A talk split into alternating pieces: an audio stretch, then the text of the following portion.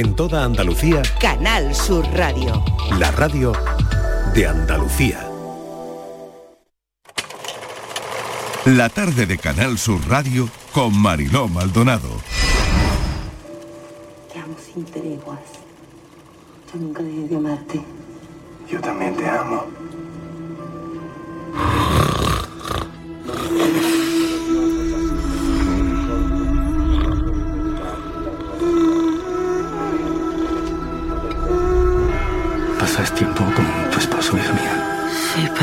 Pero somos como dos amigas jugando la canasta.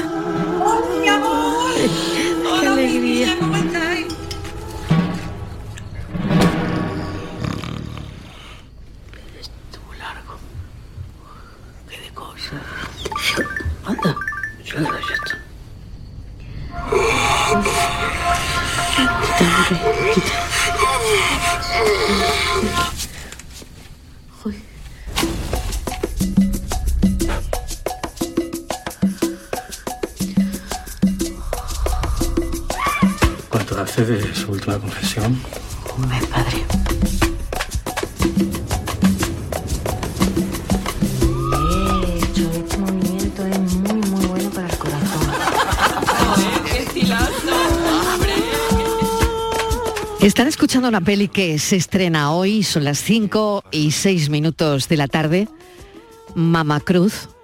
Enseguida vamos a hablar con su directora, que la directora con cada escena en que Mama Cruz se pone y se quita la faja, nos recuerda lo que significa liberarse.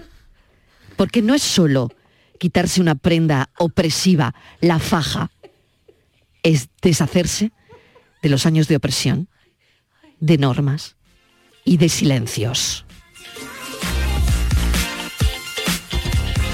La directora de Mama Cruz es Patricia Ortega. Patricia Ortega, bienvenida. Gracias por acompañarnos. Ay, gracias a ustedes por invitarme al programa. Un placer enorme tenerte para hablar de esta película. Eh, me gustaría que le contaras a los oyentes, Patricia, ¿qué te inspiró a contar la historia de Mama Cruz? Pues la inspiración de esta película está en mi casa, en, el círculo más íntimo, en mi madre. Em, yo cuando la cuidaba, cuando ella estaba enferma, descubrí una foto de ella desnuda, ¿no? Y esta foto me impresionó, pero ¿por qué me impresionó? Porque mi mamá es una mujer eh, muy, muy, vamos a decir, muy cerrada con sus cosas.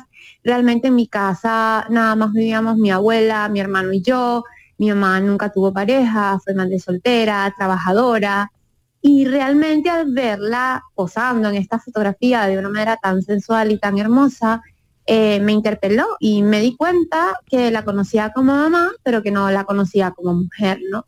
Además, surgieron muchas preguntas, ¿por qué tiene escondida esta foto? ¿Por qué nunca me la ha mostrado? Y además, ¿por qué me sorprendo al ver esta imagen, ¿no? También, también me surgió es- esa inquietud. Y a partir de allí empezó a, a crecer, a germinar la semilla de, de, de Mamá Cruz como personaje, ¿no? Y empezó a crecer la historia que hoy vamos a estrenar, que ya está hoy estrenándose en cines en toda España. Se estrena en cines en toda España. Hay un estreno muy especial también en el eh, Cine Cervantes en, en Sevilla. Y es un estreno muy especial porque es verdad que el cine también se abre se vuelve a reabrir con esta película, ¿no? Por lo tanto, eh, bueno, doble emoción. Sí, para mí realmente es un honor. Yo estoy muy agradecida. Yo en, en estos dos años que he estado aquí, siempre pasaba por ahí, la gente me contaba, este cine era lindo y cerró después de la pandemia, no puede ser, tiene que abrir otra vez. Y cuando a mí, mi productor, me dijo que nuestro estreno especial en Sevilla iba a ser, iba a ser en la reapertura del cine Cervantes, eso para mí fue mágico. O sea, si ya de por sí el proceso de hacer la película ha sido mágico y de inmigrante además desde Venezuela y que he terminado acá en España, en Sevilla, imagínate que además tener el honor de, de estar en la reapertura del Cine Cervantes, que es tan importante para esta ciudad. Doble emoción, Patricia, lo decía al principio. Una por la película que recomendamos altamente, ese estreno, sobre todo por eso, por el vínculo, como tú decías, con Andalucía, llevas dos años aquí, pero Mamá Cruz es esa abuela que mucha gente va a reconocer, esa abuela devota, esa abuela trabajadora, esa abuela cuidadosa con su familia, esa abuela que a pesar de las arrugas, el cansancio, sigue siendo fuerte, resiliente, ¿no? Y, y la belleza del personaje, la belleza de Mamá Cruz, precisamente, reside, bueno, una y quiero que me hables también de esto en el entorno rural andaluz, donde bueno, pues las costumbres también marcan muchas veces la pauta, ¿no? Y por otro lado, es porque, como te decía, la belleza de este personaje yace precisamente en su evolución, ¿no? Sí, yo creo que lo, lo importante del personaje es que cuando empieza la película la vemos inmersa en en esa casa que se ha convertido como en una cárcel, ¿verdad? En esa rutina que la aplasta, que la tiene como dormida, en, una rutina que, que, la, que la mantiene como encerrada en sus propios, en esa creencia de que ya no tiene más nada que vivir, ¿no? Mm. Y este accidente que le pasa con el internet, le, le despierta la curiosidad. ¿Qué es lo mismo que te pasa a ti, que tú nos has contado que te pasa a ti cuando descubres la foto de tu madre en, la vida real? Eso lo trasladas, eh, Patricia, a la pantalla grande, eh, descubriendo, haciendo que ella descubra accidentalmente una imagen Mm, bueno, no vamos a hacer spoiler, pero que al final esa imagen que ella descubre es el catalizador de esa transformación que, la hace ir más allá. Exactamente, eh, vamos a decir que ese catalizador lo que hace es despertar el gusanito de la curiosidad y entonces ella entra en ese desafío, ¿no? En ese desafío de, ok, ¿qué hago? ¿Sigo siendo esta abuela ama de casa dormida en esta rutina o me atrevo a explorar estas nuevas sensaciones y esta nueva curiosidad y estas fantasías que se están, que estoy sintiendo, ¿no? Que se están manifestando en mi cuerpo. Y la película precisamente es ese viaje de cómo ella día a día empieza a, a, atreverse a jugar, a atreverse a hacer cosas que ella pensaba que no iba a hacer y realmente se empieza a dar cuenta que puede vivir de otra forma, que puede cambiar cosas en su vida y que está viva, ¿no? Y que siente deseo y que quiere seguir disfrutando de la vida. Es un recordatorio de que nunca es tarde para descubrir y, redefinir quiénes somos, porque a veces es verdad que la verdadera liberación eh, viene, como, como tú mm, exploras en, tu película, Patricia, viene precisamente de redefinir quiénes somos, ¿no? de la capacidad de, de, mirarse a uno mismo con curiosidad, bueno, con curiosidad y con valentía, porque aquí hay un redescubrimiento, que no quiero hacer spoiler, sexual de alguna forma.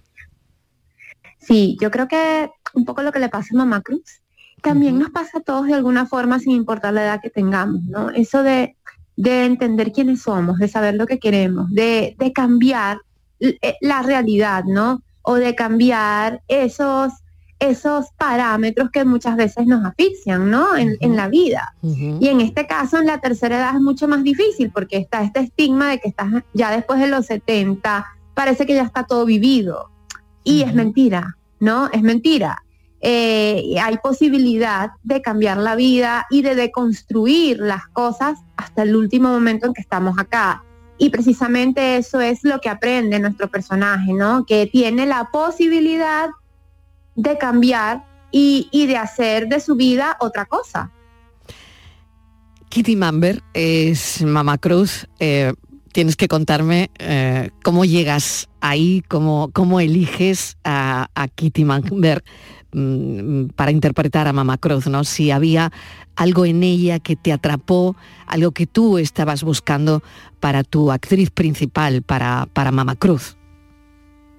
Pues mira, eh, como la película empezó en Venezuela y, pasó también como por un proceso de migración al igual que yo, al, principio la película en esas negociaciones primero iba a ser venezolana, después colombiana, después argentina y bueno, cambiaba y tú sabes que al cambiar de nacionalidad el papel protagónico es una de las cosas que también cambia, ¿no? Porque eso se, se negocia. Pero cuando llegué aquí a España, yo lo que hice fue con Olmo es, es comunicarle muy bien el perfil que yo quería. O sea, cómo me imaginaba yo a esa mujer, ¿no?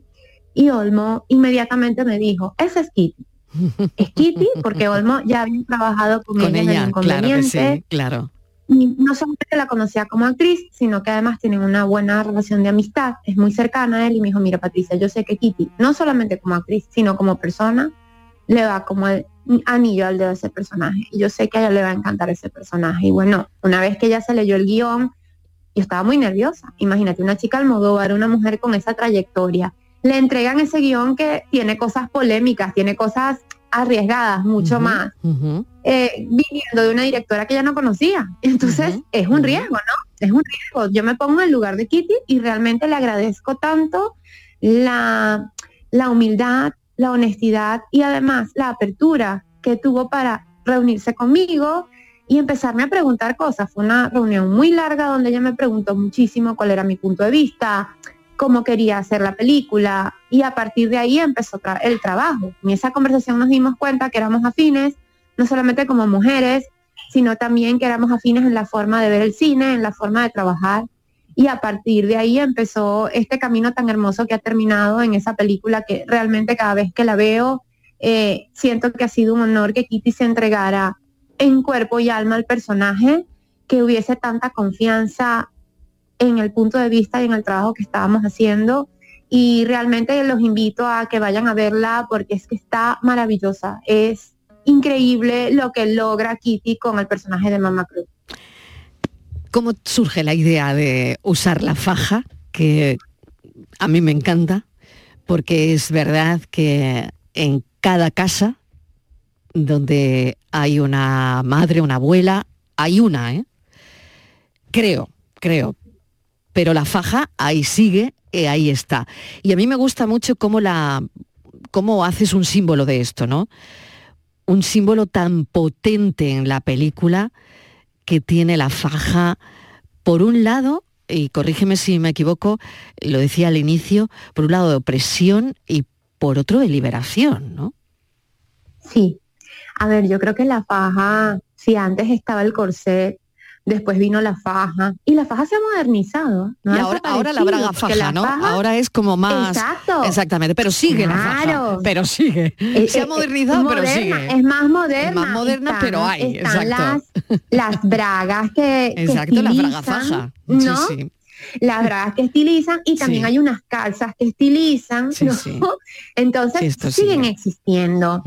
Y realmente es increíble porque hay dos cosas, una cosa más física y algo más simbólico. Lo físico, yo creo que el territorio que más ah, eh, hemos, que, que, que más nos han, nos han manipulado y que nos han llenado de juicios, de dogmas, es nuestro cuerpo. O sea, el cuerpo como debe ser y sobre todo la barriga, el vientre, que es el lugar donde las mujeres además gestan. Pero es Mm. que estamos toda la vida castrando nuestro vientre, tratando de que nuestro vientre sea De que plano, no se note, que no se note. a un esquema Mm. y el vientre Mm. es el centro además energético de la mujer, ¿no? Entonces, realmente no solamente desde el punto de vista físico, para mí era importante mm, hablar de eso, de cómo estamos constantemente aplastando, asfixiándonos para entrar, adaptarnos a ciertos estándares estéticos, pero al mismo tiempo nos castramos y nos asfixiamos para cumplir con esos roles sociales, esos deberes ser que muchas veces están muy lejos de nuestra naturaleza humana y de nuestras necesidades, ¿no? Mm. Entonces esa faja que al principio ella usa todos los días y después le va costando, le va costando hasta que ya un día no, simplemente no le cierra, no puede cerrársela porque es que ya no aguanta esa presión. Y realmente ese pequeño camino, esa metáfora de la liberación de la panza, que para mí es maravillosa, eh, es también la liberación de tu espíritu, la, la, la decisión de vivir según tus propias reglas, ¿no? Y Mm. según tu propia visión del mundo. Entonces, realmente para mí es importante porque yo misma he tenido problemas con mi cuerpo, con mi barriga, con mi panza, Mm. eh, cuántas dietas y cuántas cosas yo no he hecho y cuántas ¿Y veces yo cuántas también desde el cremas, punto claro, y cuántas cremas, Patricia, que yo odio que eh, al final la publicitan como vientre plano.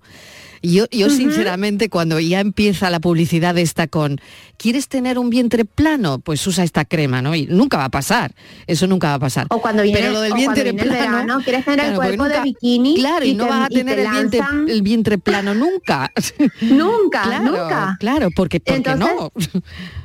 claro. Y además de que también hay que empezar a rendir Entre otras cosas porque no es plano, el vientre no es plano. Entonces, claro. Exactamente, ya porque hay un aparato reproductor Es y hay no una, es tripa y plano, una no es cosa plano. adentro. Exacto. y hay unos órganos adentro. Exacto, a exacto. menos a menos que quieras vivir sin eso pero bueno, Exactamente, a- a- exactamente. hay una cosa también estética hay una cosa también estética de la diversidad corporal Claro. de la curva Claro, de claro. que hay diferentes tipos de belleza y que es la también cuestionarse qué es eso de la belleza no Ujú. ¿Qué, qué es eso del cuerpo? Eso no existe. Eh, Es que realmente no existe, ¿no? Y todo eso no solamente es algo estético, sino también algo social. Eh, eso del deber ser, de cómo uno tiene que lucir a todas las edades, incluso cómo ser abuela, cómo ser madre, cómo ser mujer. Exacto. Todas esas preguntas están en esa fa. Todas esas Eh, preguntas todo eso. claro, están en la faja y están en la película, atención. Eh, te quería preguntar también precisamente eh, sobre el cine y las historias sobre mujeres mayores y su sexualidad, que no hay muchas, Patricia. No, No, no, se las hacen muchas historias, no se crean historias donde mujeres mayores eh, nos cuentan cómo es su sexualidad a, a esa edad, pues yo qué sé, 70 años, 65, de los 60 a los 80, por ejemplo. El cine no nos cuenta eso, ¿no? Y muy pocas veces, y cuando nos los cuentas, nos los cuentas desde el drama o desde la revictimización o desde el melodrama, desde la oscuridad, ¿no? Y, y yo sinceramente creo que es hora de normalizar la sexualidad como un amplio espectro que está en todas las edades. O sea, yo creo que es importante que empecemos a deconstruir los edadismos. Que empecemos a liberarnos de esos estigmas de que lo repetimos sin querer, pareciera que fuese parte de, de la, de una costumbre o de un imaginario colectivo que está instaurado y que repetimos constantemente sin darnos cuenta, que lo replicamos. Y yo creo que es muy importante empezar a romper eso con otras imágenes. Es importante no solamente ver cuerpos diversos, sino ver cuerpos de todas las edades. Y en el caso del cuerpo femenino, que cuando es joven lo hipersexualizan, porque es así, cuando eres joven te hipersexualizan. Mm. Pero entonces ya después, cuando vas saliendo de esa edad donde tu cuerpo ya no es comercial, desde el punto de vista, entre comillas, de, de, de lo convencional, entonces ya empiezas a ser madre, cuidadora, abuela, ¿no? Como que pasas para otro lado. Y es como que si, es como que si hubiese un lugar para tu cuerpo en cada edad y eso no es así. Yo creo que es importante entender que esos cuerpos eh, que de 60, de 70, de 80 son cuerpos que tienen deseo, son cuerpos que tienen placer, que tienen belleza, que tienen sensualidad, que están vivos y que además este, tienen el derecho a ser representados en la pantalla. Yo creo que como sociedad tratamos muy mal a la tercera edad. Eh, Mm. Estamos siempre luchando contra eso que llaman vejez, viendo a la vejez o el Mm. envejecimiento, que es algo natural, como algo horrible, cuando todos vamos para allá, ¿no? Y yo creo que también eso viene un poco con el mercado, ¿no? De vendernos cosas para lucir más jóvenes, Ya. cuando es imposible que tu cuerpo se quede estático en el tiempo, cuando es parte de la vida. Entonces yo creo que era necesario hablar de esto, pero con luz, con humor, con alegría, ¿no? Con una Claro, en el sin revictimizarnos, ¿no? Al final, que tienes toda la razón. Exactamente. Patricia, si alguien se tiene que llevar un mensaje, reflexión después de ver Mama Cruz, ¿a ti cuál te gustaría que fuese? ¿Alguien que vaya al estreno de, de Mama Cruz? Pues, por ejemplo, en el Cine Cervantes en Sevilla, esta noche. Em, ¿Qué te gustaría que, cómo te gustaría que fuese esa reflexión con la que saliera al cine? Pues yo creo que la reflexión es que la vida es muy corta y que estamos aquí para vivir la plenitud, que, que, tenemos que entender que la vida y todas las experiencias que tenemos en nuestro cuerpo, en los que nos, en los que nos rodea, están ahí para que las abracemos y para que las aprovechemos como seres humanos, que no vale la pena negar nada ni perder el tiempo cuando todo lo que tenemos lo tenemos en nuestras manos. Yo creo que ese es el gran mensaje de la película. Patricia Ortega, mil gracias por esta película, mil gracias por la ambientación andaluza, porque eliges un pueblo andaluz como escenario de la peli. Oye, ¿cómo te han tratado? Pues muy bien, yo me siento feliz acá.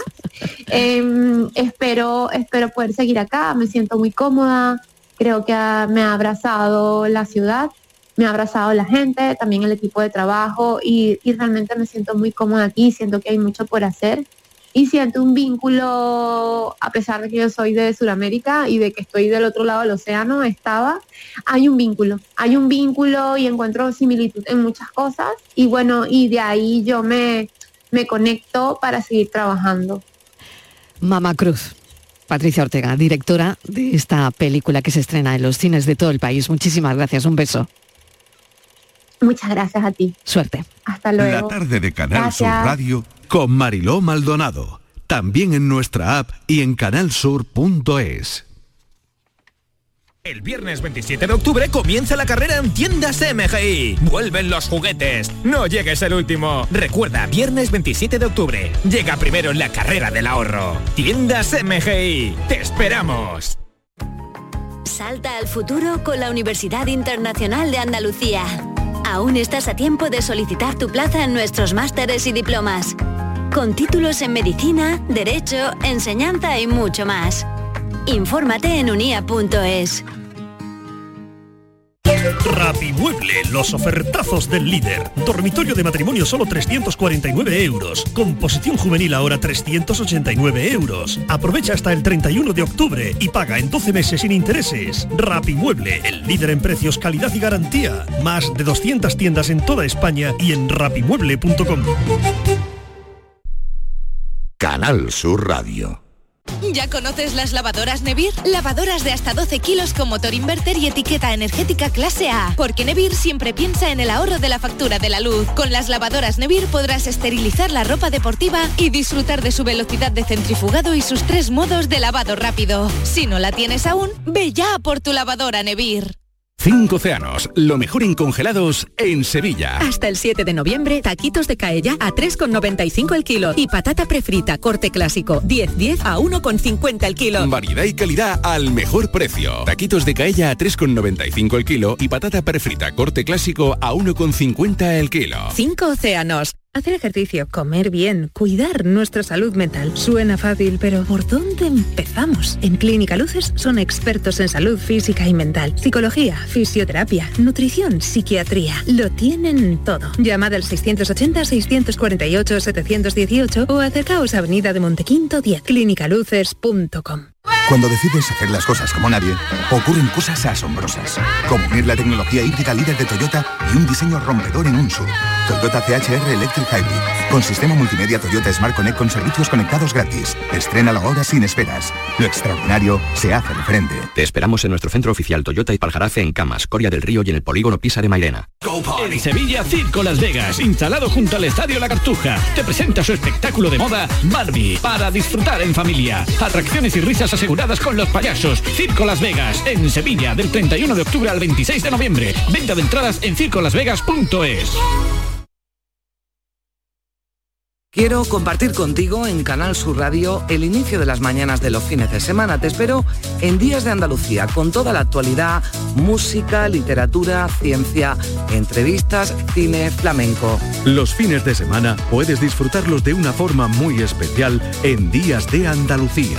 Desde las 8 de la mañana en Canal Sur Radio con Carmen Rodríguez Garzón. Contigo somos más Canal Sur Radio. Contigo somos más Andalucía. La tarde de Canal Sur Radio con Mariló Maldonado. Si el ritmo te lleva a mover la cabeza, ya empezamos como es. Mi música no discrimina a nadie, así que vamos a romper. Toda mi gente se mueve. Mira el ritmo como los tiene. Hago música que entretiene. El mundo nos quiere, nos quiere, me quiere a mí. Toda mi gente se mueve. Mira el ritmo como los tiene. Hago música que entretiene. Mi música los tiene fuerte bailando y se baila así.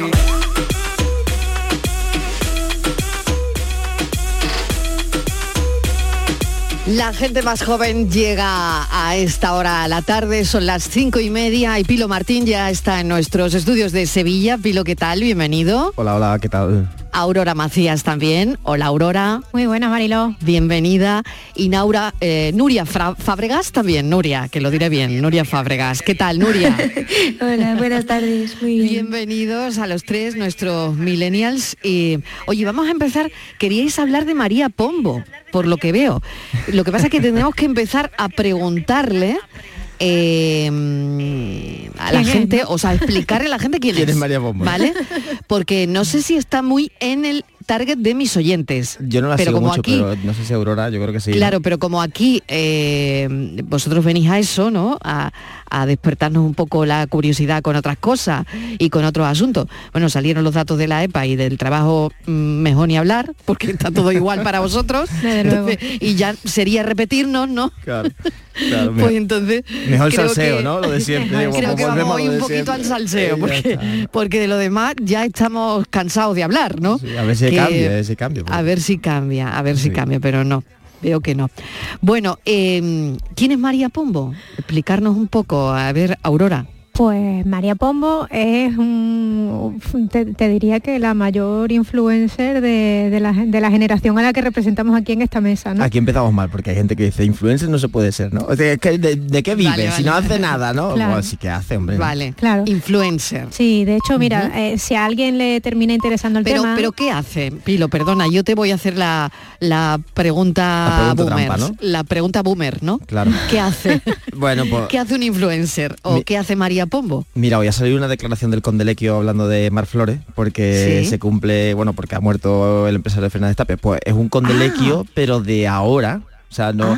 Ahora me mandan a mí mis amigos de Cachondeo, se han suscrito a Lola y se están mandando Sí. de Lola cada lunes, creo que los Ah, tenemos mira. o algo así, ¿no? Y no lo vemos como algo como muy raro, porque es como, o sea, no sé, que alguien te lleve y te enseñe su. eh, pero es lo mismo, porque en realidad, o sea, cuando Ibai o sea, tú cuando- el Lola, el Lola lo ves raro. No, pero mira, por No. ejemplo, Ibai o María Pombo te hacen un home tour y es lo mismo que las primeras páginas de Lola donde te cuentan pues su palacio. Lo que pasa es que los home tours Vale, ahora o son sea más modestos. es exactamente lo mismo, pero lo otro En es redes. en redes Ya está, en eh, y el Lola es en Gratis. papel cuché, Y sin como dicen, por, exclusivas, por ¿no? ser, claro. Aunque bueno, Eh, hablando, hablando de. Ola, María Pombo de hecho vendió la exclusiva de su boda y ¿Ah, se sí? casó en directo retransmitido por el YouTube de Ola. O sea que Ah, claro, a ver, eh, ahí hay dinerito entonces, ¿no? Sí, Se sí. monetiza no solo en las redes, sino también en las cabeceras de revistas de sociedad de toda la vida, ¿no? Y la ocurrencia que ha tenido es que se ha cortado la falda, ¿no? Se ha hecho un vestido que se cortaba, ¿no? Y entonces ha sido como... Bueno, esa ha sido la boda de su hermana, que ha sido este fin de semana, pero la suya Sí. hace unos cuatro años aproximadamente se retransmitió a través de YouTube por, pues ya te digo, el canal de Ola. Y luego Vale. eh, es interesante porque ella evidentemente es, conocida o reconocida por, por Ujú. la- el alcance que tiene en redes sociales, pero después eh, económicamente se sustenta también a, a partir de haber emprendido. Tiene dos marcas de ropa. eh, O sea, tú- si tú sigues a María Pombo es para ver cómo se viste alguien, ¿no? O sea, para entender cómo son las tendencias Bien, de moda, o sea, ¿no? Eh, moda, moda. No, no solo por qué. No, no, de hecho e- ella intenta no, no monopolizar, digamos, el- la imagen de sus marcas de ropa, de hecho una tiene mucha ropa para niños, ¿no? Que ella también es madre, ya tiene dos bebés, pero mm, eh, ella comparte su vida personal y su vida privada y te habla de sus hijos y te enseña a sus hijos y te habla de su marido y te enseña a su marido y, y- y ahora lo que le ocurre, que es una transición muy chula, ¿no? Porque ya al final los millennials empezamos a tener una edad, es que... eh, De edad de tener hijos. Claro, claro. Bueno, que no sé si para eso hay una edad. Hable de ese tema todavía. Todavía no, Bueno, mejor, por ahora mejor vamos a no, tocar madera, mejor pero- no hablar, no Cuando hablar de cambie la ese EPA, tema todavía. cuando cambie la EPA, entonces. Eso es, eso es, Exacto. cuando cambie la EPA. Sí, pero claro, ella es gracioso porque, claro, ella ahora cuenta en las entrevistas que le hacen que evidentemente la cantidad de contenido que sube es bastante inferior o, o la- o lo que cuenta es menos interesante porque es madre y, y eso en sí es Y un trabajo y claro. y tiene cosas que hacer y si su hijo está enfermo, evidentemente no coge el móvil, ¿no? O sea, que, que- que hay como un tránsito chulo que vamos a vi- empezar a vivir ahora la gente de nuestra edad en la que nuestros ídolos, ¿no? En lo que nuestros referentes empiezan a tener otro modelo de vida que no están acostumbrados a enseñar y Que eso de es hecho la chulo. polémica viene por su hijo, porque ella hace Ah, unas vale. declaraciones de su hijo. Exactamente. ¿Por qué se ha liado la Mundial entonces con María Pombo? Contarnos un poquito qué ha pasado exactamente para que, bueno, eh, haya pasado de las redes sociales a, a- a la prensa, mm, vamos, a, a todas las cabeceras de, de periódicos que hablan de esa polémica, ¿no? Yo creo que viene porque, y después vamos a hablar también de otro tema quizás, ¿no? Pero viene porque cancelamos muy rápido. O sea, no- eh, cancelar significa en nuestro argot Sí. el, el criticar demasiado, ¿no? Criticar muy fuerte. Ya, claro, ya no vale la crítica, ya vale el rechazo absoluto, ¿no? Y el intentar eliminar a una persona de, de, no sé, pues de tus redes, de tu, de todo lo- el entorno en el que se mueve, ¿no? Y a- a- surgió un titular que decía, que fijaos, para, para quien no sepa la noticia, se va a quedar asustado como me quedé yo cuando lo leí, que decía que eh, María había dicho que ojalá que su hijo no tuviese, o sea, no le No, dijese... es- espero que mi hijo no me tenga que decir que no, es gay. no me tenga que decir que es gay. que eso lo dijo literalmente, pero dentro de un contexto que no Diferente. Claro, que no es nada homofóbico, al contrario. Claro, ella empezó a recibir un montón de mensajes de odio increíble, o sea, de homófoba, tal. Todo esto fue un periódico, que también de esto hay que hablar, ¿eh? o sea, me refiero, la responsabilidad que tiene alguien con una, con una cabecera, que muchas veces es como que, que ya cada vez es más gratis, y en los tiempos en los que estamos, donde, no sé, se sacrifica a las personas con la mínima, es que lo que dijo María Pombo, fijaos, si es todo lo contrario, que es que ella dijo que esperaba que se encontrase en un ambiente de tanta confianza, de tanta naturalidad, que no tuviese que venir a decirle esa condición porque fuese normal serlo. O sea, porque es como, no sé, o sea, yo... Ya lo sabía, ¿no? Esta O sea, que se sacó de contexto ese me gustaría que mi hijo no tuviera que decirme soy gay, ¿no? Sí. Se sacó de contexto Al- totalmente al porque ella lo que, lo que estaba diciendo es que eh, se normalizase de, De tal tal for- forma claro. que el niño nunca tuviese que decirle nada, ¿no? Claro, que Claro. no, que Claro, no existiese que un no- momento que violento. no en torno a hiciese falta, Claro. ¿no? Que no hiciese falta decirlo. Yo no sé si Nuria es fan de María Pombo. o No lo sé, Nuria. A ver, no cuéntanos. En, redes sociales siempre la sigo desde hace muchos años porque al final es, es lo que estaba diciendo la compañera, ¿no? que es eh, como la número uno en, en temas de lifestyle en, en redes sociales. Entonces es verdad que, yo creo que ha sido una cosa muy, muy injusta porque además lo que estaba haciendo era todo lo contrario, ¿no? Hablar con muchísima naturalidad de, de cómo un hijo te puede, eh, puede tener que enfrentar ese momento, ¿no? Y decirle a sus padres, oye, pues soy gay y que, un padre no tenga por qué pasar por un momento malo en esa situación, sino al revés, sino que sea una cosa tan natural como, bueno, hijo, pues, pues muy bien. Y además lo que decía ella no es, oye, pues vamos a seguir, vamos a comer. Era, el comentario que hacía. Entonces yo creo que ha sido un, un tema muy injusto y, y con una grandísima falta de profesionalidad por parte de los periodistas que han publicado ese tipo de titulares. Y esto se ha publicado en un titular de periódico, ¿no? De, de un periódico que lo de curioso... un periódico de tirada nacional. Que lo curioso es que es del... O sea, que claro, que, que aquí te ríes, ¿no? Porque la entrevista la hace con Laura Escanes, que es otra... Sí, bueno, otra Exacto, ¿no? Y entonces este periódico que tiene una editorial más bien conservadora, que claro, tú, tú, si tú eres LGTBI o que fundamentalmente el público LGTBI que sigue a María Pombo, ¿no? Que será de corte más progresista o no tiene por qué, ¿no? Pero en principio, si tuvieses ese titular, si tú vas contra la homofobia, o sea, tú dirías, ostras, pues esto es un medio que es más conservador o menos, que no tiene nada que ver con este tema, ¿no? Sí, que Pero- pondrías en duda. pero ¿no? podría dudar de decir, ostras, pero y sin embargo, del tirón, o sea, todo el mundo o sea, se ha tirado hacia ella, la, Hacia bueno, ella, parte sí, de la comunidad LGTB, no, no la comunidad, sino parte, ¿no? Se ha tirado hacia ella de una forma injusta sin entrar en, en profundidad, que yo también es una de las cosas que me sorprende que tú dices, ostras, un titular tan fuerte, dicho de una forma tan abierta por alguien que es tan experta en gestionar como la exposición, ¿no? Totalmente. Pues como mínimo voy a ver qué ha pasado aquí, me chirría esto, ¿no? Porque no es una persona que se meta en charcos, porque sabe cómo... Que esto también es otra cosa que me preocupa y que yo creo que tiene que ver mucho con, con otra polémica que ha habido, que es la del Rubio, que cada vez le da también más miedo a la gente que está expuesta y a cualquiera a dar su opinión también. ¿Qué ha pasado con el Rubius? Venga, saltamos de María Pombo al Rubius, contadme. Con el Rubius. Eh, con el Spider-Man 2, por lo visto, ¿no? Sí. Sí. Bueno, parte uno, ¿quién es el Rubius, no? Claro, ¿quién es el Rubius? Bueno, venga, ¿quién es el Rubius? Asterisco. ¿Quién es el Yo Rubius? creo que ya el Rubius sí que es conocido, ¿no? Pero el, el bueno, Rubius es un streamer. no, puede ser que mi target no, no del todo. A el- ver, el vamos a contar quién es el Rubius. El Rubius es una persona que se dedica a hacer entretenimiento en Twitch, que lo hemos contado ya muchas veces, y en YouTube, y lo que hace básicamente pues es o comenta la actualidad o juega videojuegos mientras que tú estás viéndolo, ¿no? Mientras que tú estás chateando con él, en fin, bueno, tú chateando con él, no, tú y 50.000 personas más que estáis viéndolo en directo, ¿no? Y estaba jugando un juego que es el Spider-Man 2 que acaba de salir, que es un, no sé, un super lanzamiento, o sea, todo el mundo estaba esperándolo, y hay un momento en el que eh, uno de los personajes del, del videojuego, ¿no? Habla en, en lenguaje inclusivo. Dice, mi amiga es científica, es mi científica favorita y es una experta en, o experte, ¿no? En no sé qué, tal cual. O sea, a mí me cuesta un poco esto todavía, ¿eh? Un poco trabalengua, sí. Claro, Oye, entonces- vamos a escuchar lo que creo que lo tengo, Pilo. Venga. Mira. El Danicast. Muchas preguntas sobre la nueva Emily May Foundation. ¿Quiénes son? ¿Qué hacen? A ver, por una parte, el dinero sale de Oxford. Lo que no acaba de molar. Lo sé, pero el hombre al mando, Harry Osborne, tiene buena reputación.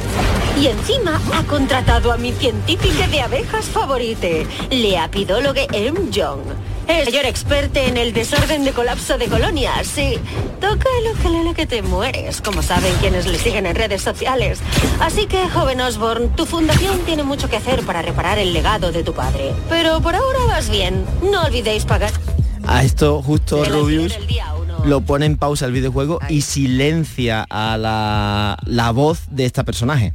Y no dice nada más, pero hace, Claro. bueno, hace un gesto y tal. Hemos y como- oído, ¿no? El, el Claro. lenguaje inclusivo del, del, Del vídeo, personaje, ¿no? ¿no? Del, Del personaje. Pero fíjate, me llama mucho la atención porque yo no había escuchado el corte, yo solo me he leído la polémica, pero escuchando el corte completo de, de- de cómo el podcast es en el videojuego, me llama mucho la atención que cuando habla de un científico, sea hombre o mujer, le esté aplicando el, el femenino genérico, ¿no? O sea, perdón, eh, sí, bueno, eh, Sí, porque el aquí, le, ¿no? claro, aquí hay dos polémicas, Pe- creo yo. pero ¿eh? es que continúa hablando y cuando se refiere al jugador, que es un hombre, le habla en masculino. Entonces no entiendo qué criterio se está utilizando para El- utilizar una cosa u otra. Claro, yo creo que aquí hay dos y yo creo que que, no se está oído. confundiendo, porque una cosa es el, el plural inclusivo, que tú dices, ostras, ¿y mi objetivo cuál es? ¿Cuál es el problema, no? Que el, el masculino genérico es el, el que se utiliza y entonces invisibiliza a la mujer. Y esto a quien le duela, o sea, me- podremos discutir si es más adecuado o menos adecuado, pero si yo digo una persona llorando en una oficina, que es una campaña que acaban de hacer, todos los oyentes habrán pensado en una mujer. Si digo una persona sentada en una mesa de dirección,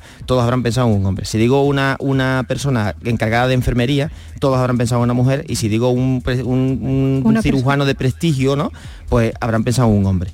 Y esto, nos guste o no nos guste, es así, ¿no? Pero hay otro problema que es el de este caso, que no tiene nada que ver con que las mujeres en el, en el plural mm, neutro ¿no? Ah, se vean no identificadas, sino que hay personas no binarias que no quieren identificarse con él ni con ella. Y entonces lo que pasa en el juego es que la doctora o el, la el, le doctore no quiere ser ni mujer ni hombre. Ah, pues fíjate, no lo había entendido ni yo, Marilo, con mi edad. Estoy, Claro. eh, ya la gente le estará Pues explotando la cabeza. Claro, exactamente. Bueno, pero todas estas cosas, estáis aquí para eso porque todas estas cosas son las que hay que entender. Elena, yo no sé si quieres... Nuria, perdón, Nuria, no sé si quieres añadir algo.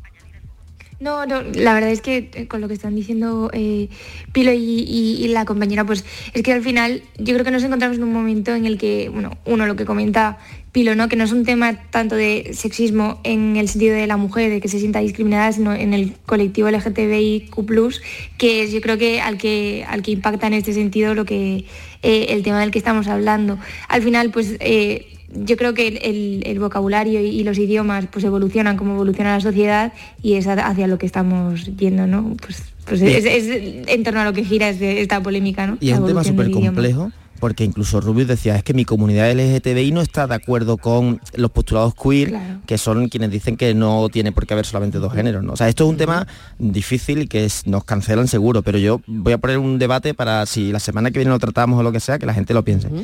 ¿Por qué, o sea, qué información aporta que yo utilice un género en, en un determinante? Y esto sería como muy, o sea, es muy teórico, ¿no? Pero, por ejemplo, los japoneses, cuando se refieren a una persona, se refieren no solamente a su sexo, sino a si es anciano, a si es joven, a si es amigo, a si es hermana, porque consideran que tienen que dar más información.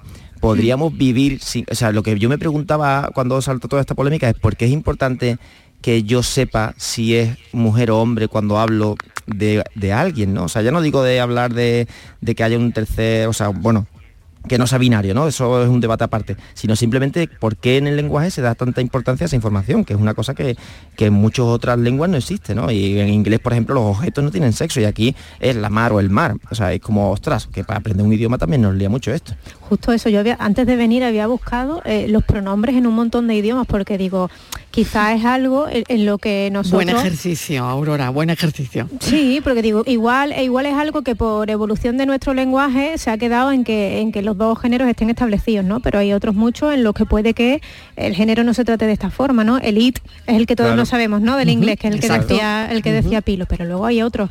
Y es verdad que está menos generalizado de lo que yo estaba prejuzgando, ¿no? O sea, yo lo, lo buscaba con, con el objetivo de encontrar ese género neutro en todos los idiomas, pero verdaderamente es que no existe, o sea que no es algo, o sea, no existe tan numerosamente como yo tenía en mi mente, ¿no? Y ojo que es una cosa que tiene consecuencias importantes porque el, bueno, la compañera Patricia, ¿no? De, de Mama Cruz, ¿no? Que decía ¿cómo, cómo ser mujer, ¿no? Era la pregunta que ella se hacía justo en la, en la entrevista anterior.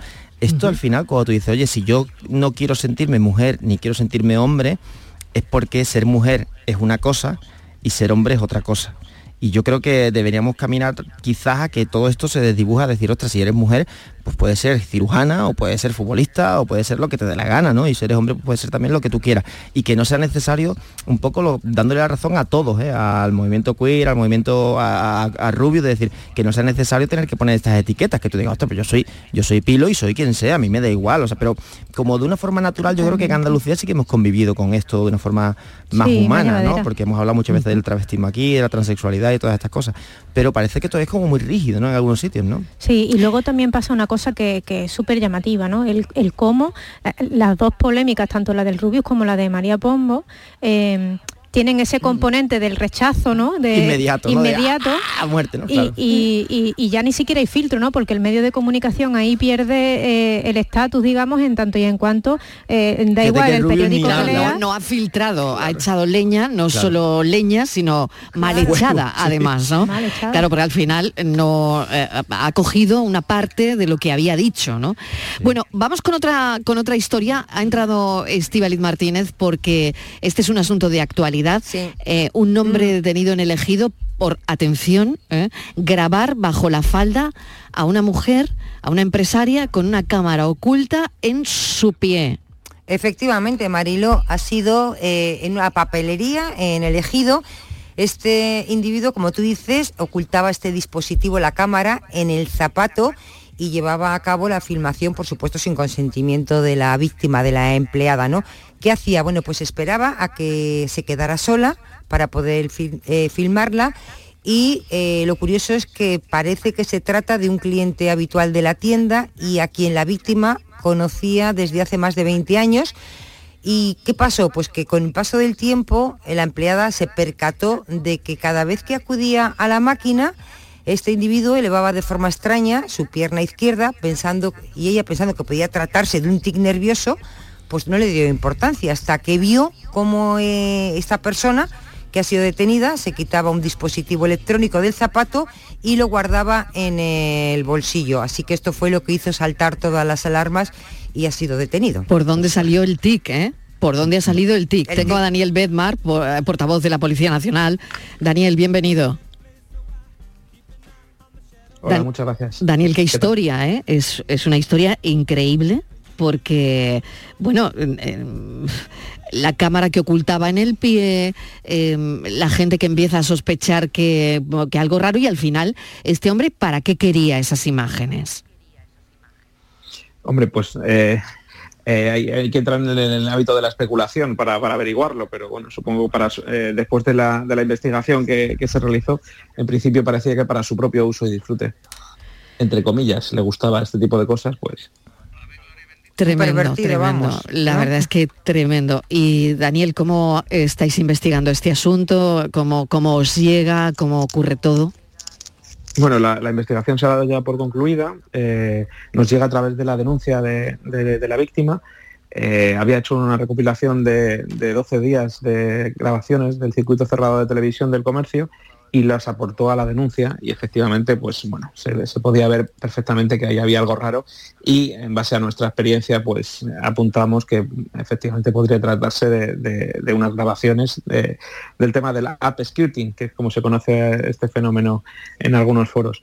Y bueno eh, se generó se, montó un dispositivo alrededor de, la copistería esperando a que acudiese esta persona y cuando cuando salió le pillamos eh, con las manos en la masa, le pillamos con el dispositivo en, el zapato de su pie izquierdo, colocado entre los dispositivos, porque eran dos, eh, para, grabar un espectro mayor, un rango de filmación mayor, eh, los tenía colocados entre el calcetín y el zapato y, bueno, la persona pues, en ese momento se desmoronó, no, no hizo resistencia y, y, reconoció los hechos. Qué complicación, la verdad, que no, sé cómo, no sé qué pensáis. Estoy con los millennials, Daniel, y no sé si te quieren hacer alguna pregunta o comentar algo de esta noticia que a mí ayer me dejaba perpleja, la verdad. Es que discutíamos antes de como de un feminismo más avanzado, no más complejo, y, esta es la realidad del día a día todavía. Eh, a mí me hace gracia porque queremos, bueno, quiero ir a, a Japón y hay una cosa curiosa de Japón que es que obliga a que los teléfonos que están allí, cuando tú llegas allí, tu teléfono se configuró de una forma en la que la cámara hace sonido siempre que tú haces una foto para evitar estas cosas. O sea, porque tú estás en el metro y al parecer es un problema grande que, tú pusieses el metro, o sea, el móvil por debajo de la falda y hicieses una fotografía. Y, esto lo tuvieron que corregir con, con este sonido, pero no me extraña nada. Pero también te digo una cosa, eh, te digo otra cosa, Pilo, porque en el metro ocurren esas cosas en el metro de Japón. ¿eh? Claro, en el metro de Japón ocurren este tipo de historias. es que, nos hemos puede meter un móvil por debajo de la falda. ¿eh? Claro, Chicho Terremoto disfrutaba robándole las braguitas a las compañeras de equipo. ¿Sabes qué ocurre? Que es que ahora mismo eh, este tipo de dispositivos de cámaras no se ven, ¿no? Eh, no se ven. Son cámaras especiales mm, mm, que me imagino que se pueden comprar, no sé si están permitidas o no, que se utilizan para, para vigilancia, para espionaje, se pueden acceder a ellas por internet y, bueno, pues es lo que, lo que este hombre ha utilizado. Daniel quería añadir algo, a ver, Daniel. Yo, quería preguntarte una cosa. esto no, hace falta ir, perdón, no hace falta irse a, Japón para, mm. para, para, ver que esto sucede. Nosotros tenemos mucha experiencia en cuanto a grabaciones en, las escaleras mecánicas del metro en España, en las escaleras mecánicas del corte inglés. Eh, hace poco también se encontraron unas cámaras espías en los ambientadores de, unos servicios públicos de un centro comercial en Málaga. es decir, esto está más extendido de lo que parece. Sí que es cierto que en base a nuestra experiencia sí que sí que procede de, esta, zona de estos países asiáticos, pero es una, técnica o, un, uso que está, está perfectamente expandido también en España. Y Por eso también queremos agradecer a la, víctima que facilitase las imágenes, que aceptase compartirlas, porque me parece un acto de generosidad y de valentía importante para que no le pase a otras mujeres. totalmente. Sus palabras. Totalmente. Eh, Pilo, un minuto. si nos damos cuenta de esto, que tenemos que hacer y segundo, mm, qué se nos, o sea, qué se nos puede grabar y qué no se nos puede grabar. Es decir, si alguien por la calle no se va andando y va con su móvil encendido, me puedo negar, o en fin, mm, ¿dónde están los límites y cómo actuar? Que yo creo que esto es importante para que la gente lo sepa. Pues perdóname que se te ha cortado la primera pregunta, a ver si Digo que si, si, si, claro, si nos encontramos ante un caso de esto, de que vemos que de repente hay un móvil encendido con una cámara o nos están haciendo una foto, no sé, de lo que sea, ¿qué, qué hacemos, no? Bueno, pues eh, en, directo llamar a la Policía Nacional, llamar al 091, si se encuentra en, zonas urbanas o en zonas de nuestra competencia, en, otras zonas pues a las policías eh, autonómicas o, locales o a la Guardia Civil. Eh, y en ese momento, pues bueno, no yo lo que recomendaría a una mujer a la que le ha pasado lo mismo sería no perder de vista a esa persona, seguirla un poco de lejos sin que, sin que parezca que, la esté siguiendo y cuando se acerque la patrulla, pues indicar que esa persona, que piensa que ha sido grabada por, eh, por la persona que apunte. Entonces nosotros ya identificaríamos al presunto autor y, comprobaríamos si, es verdad que, él ha grabado o que no. Y en, todo caso, pues denunciar los hechos en, una comisaría. Estamos abiertos también en el 091 a cualquier, a cualquier clase de duda que pueda tener la ciudadanía y estamos encantados de ayudar. Daniel Bedmar, muchísimas gracias por habernos cogido el teléfono, portavoz de la Policía Nacional y menuda historia. Gracias, un saludo. Pilo Martín, gracias Aurora Macías, Nuria Fábricas. Gracias, hasta la semana que viene. Un beso. La tarde de Canal Sur Radio con Mariló Maldonado. También en nuestra app y en canalsur.es.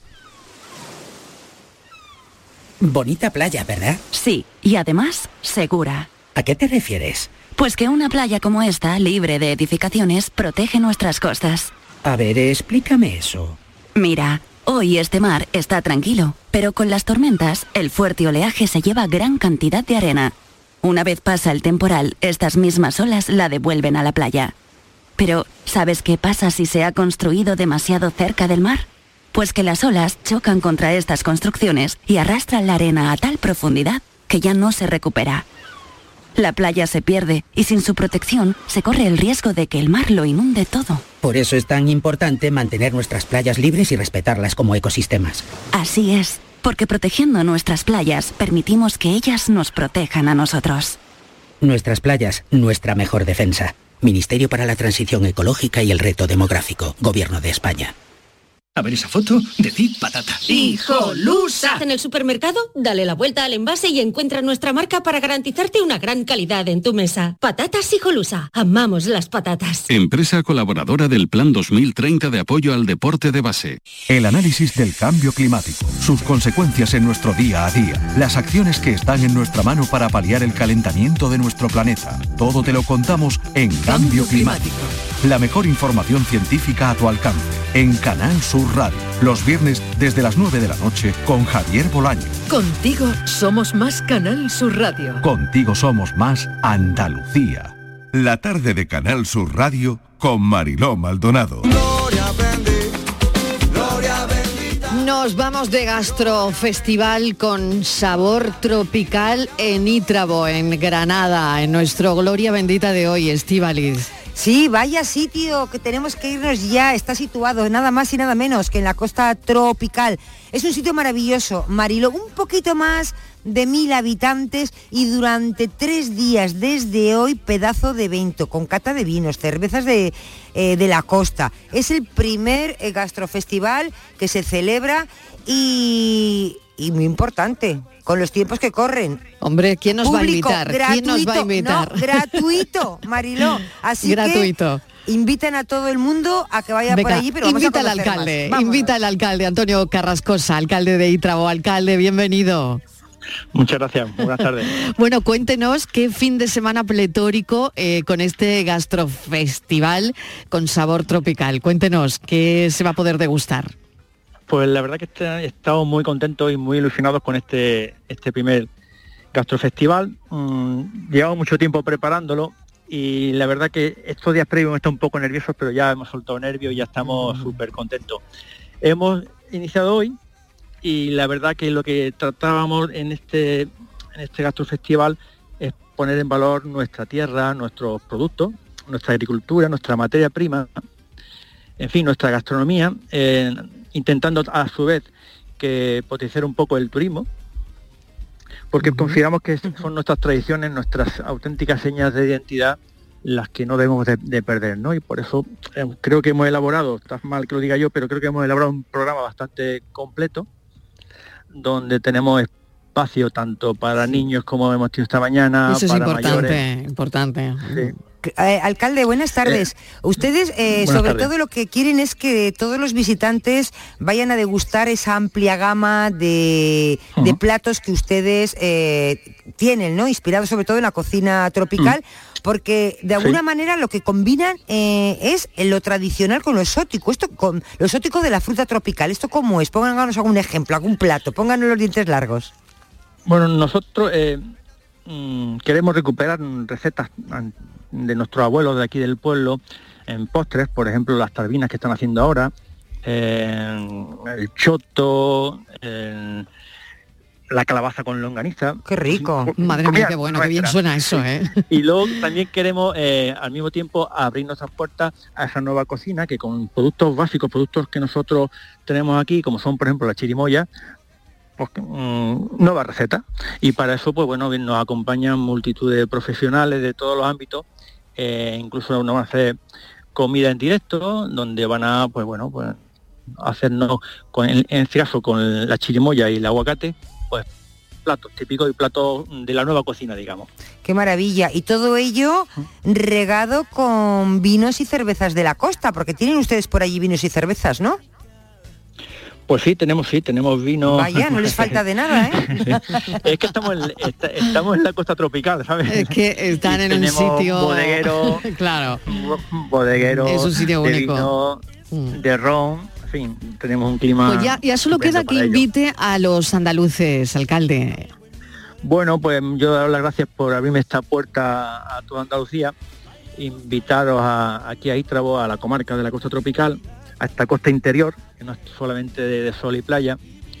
Y bueno, si no pueden venir este fin de semana, que ya tenemos el cupo, pues estamos todos, estamos Qué todo el bueno. año aquí con las puertas abiertas a todos los que nos quieran conocer y visitar. Qué bueno.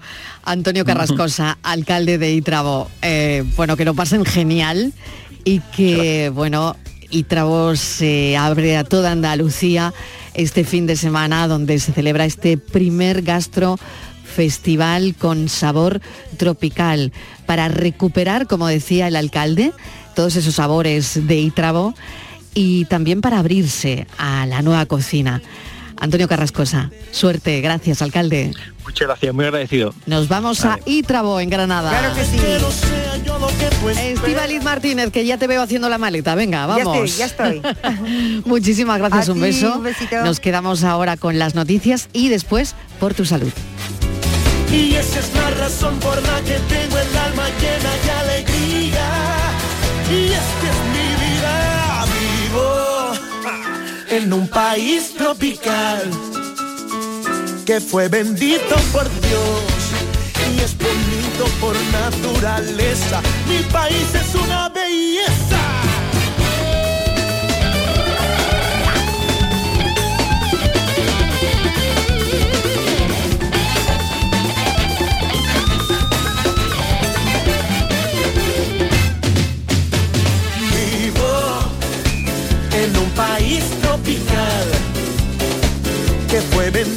Por Dios, que es bonito por naturaleza